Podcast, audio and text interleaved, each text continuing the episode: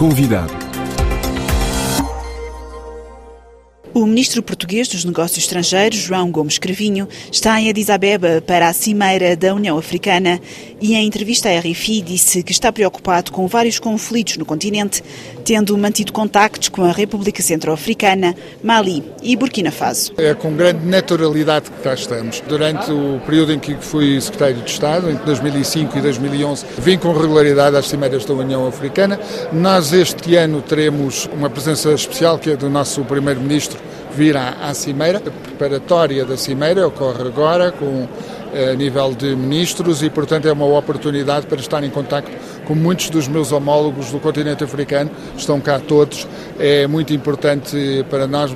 Portugal é um país que sempre fez de ponte entre a Europa e a África e, portanto, fazer o ponto de situação, olhar para as áreas de instabilidade que há em diversas partes do continente africano e ver como melhor trabalhar o relacionamento birregional Europa-África. Estes são os principais objetivos desta vinda de Isabeba. O seu homólogo espanhol esteve cá. Esteve também em Angola e disse que Espanha queria criar uma relação uh, preferencial com Angola.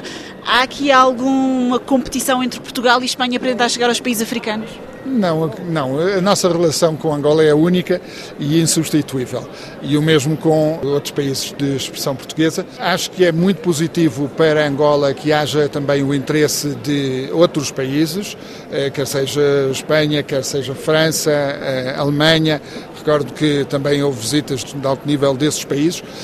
Olhamos com muito bons olhos, acreditamos que o investimento desses países é bom para Angola, é bom para a economia angolana e aquilo que é bom para a economia angolana acaba sempre por ser também bom para Portugal, porque temos uma presença forte das nossas empresas lá.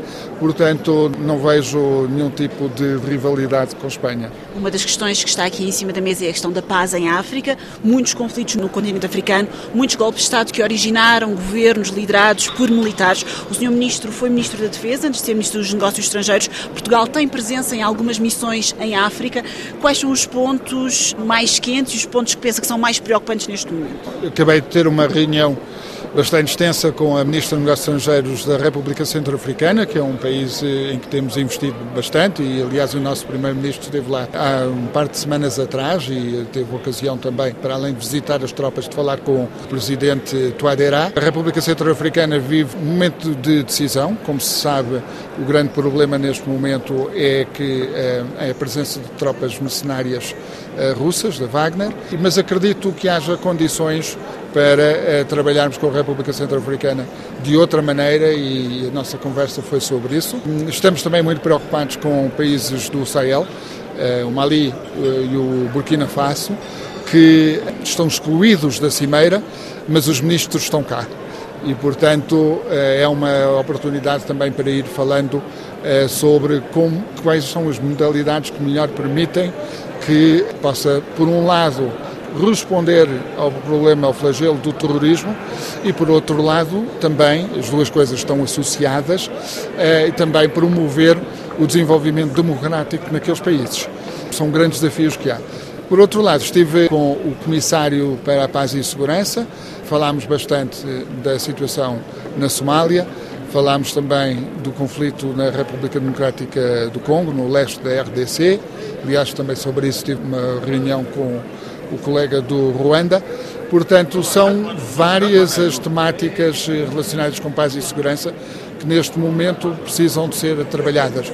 Em todos os casos, Portugal é visto como um país que tem uma palavra a dizer, quer seja diretamente com forças militares no terreno, e, e aliás também estive com a colega, tive uma reunião com a colega moçambicana, onde falámos muito de Cabo Delgado, ou ainda como um país que consegue também transmitir em Bruxelas uma visão mais, eh, diria, mais pragmática daquilo que é a realidade africana, o que permite à União Europeia, por sua vez, responder da melhor maneira. Como se sabe, nem sempre as respostas da União Europeia têm sido as mais adequadas, apesar de serem bem intencionadas, e o nosso papel é, de algum modo, ajudar a interpretar a realidade africana para outros colegas europeus que têm menos experiência de África.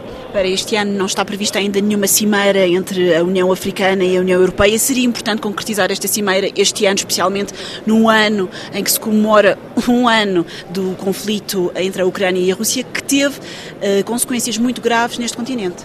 Sim, a última cimeira teve lugar exatamente uh, um par de semanas antes da invasão da Ucrânia pela Rússia e, portanto, o que está previsto é uma cadência de 3 em 3 anos e, portanto, este ano não seria não é um ano natural, mas isso não impede que seja absolutamente prioritário o diálogo com parceiros africanos.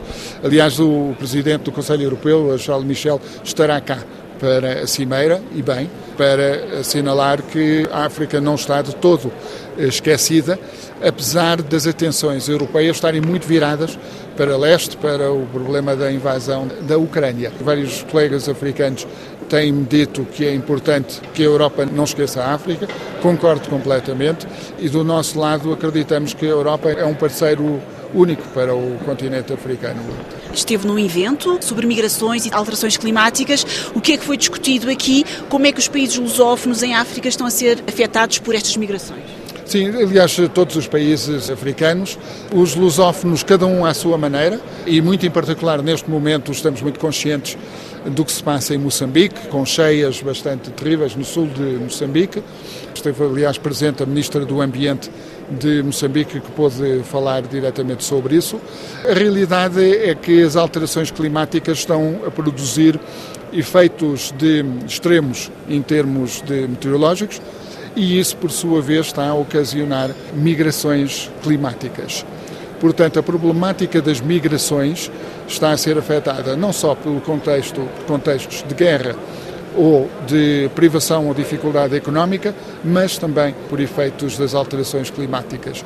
E como se sabe, as alterações climáticas começam de forma lenta, aceleraram muito nos últimos anos e, infelizmente, não se vão resolver de um momento para o outro e, portanto, temos-nos de preparar para a realidade de lidar com migrações em volume muito significativo em função das alterações climáticas. Há diversas abordagens que é preciso em relação a isso. Uma delas é preventiva, naturalmente, não se pode prevenir as alterações climáticas facilmente, isso é o trabalho do Acordo de Paris, é um trabalho de toda a comunidade internacional, mas eh, pode-se ajudar as comunidades a nível local a prepararem-se para as alterações, por exemplo, em termos agrícolas, que são necessários para fazer face a novas circunstâncias climáticas. A União Africana quer estar no G20. Qual é a posição de Portugal em relação a isto? Bom, o G20 não digo que é um diretório mundial, mas é um local de grande influência em termos daquilo que são as principais prioridades da comunidade internacional. E é, é absolutamente indispensável que a África tenha uma presença forte.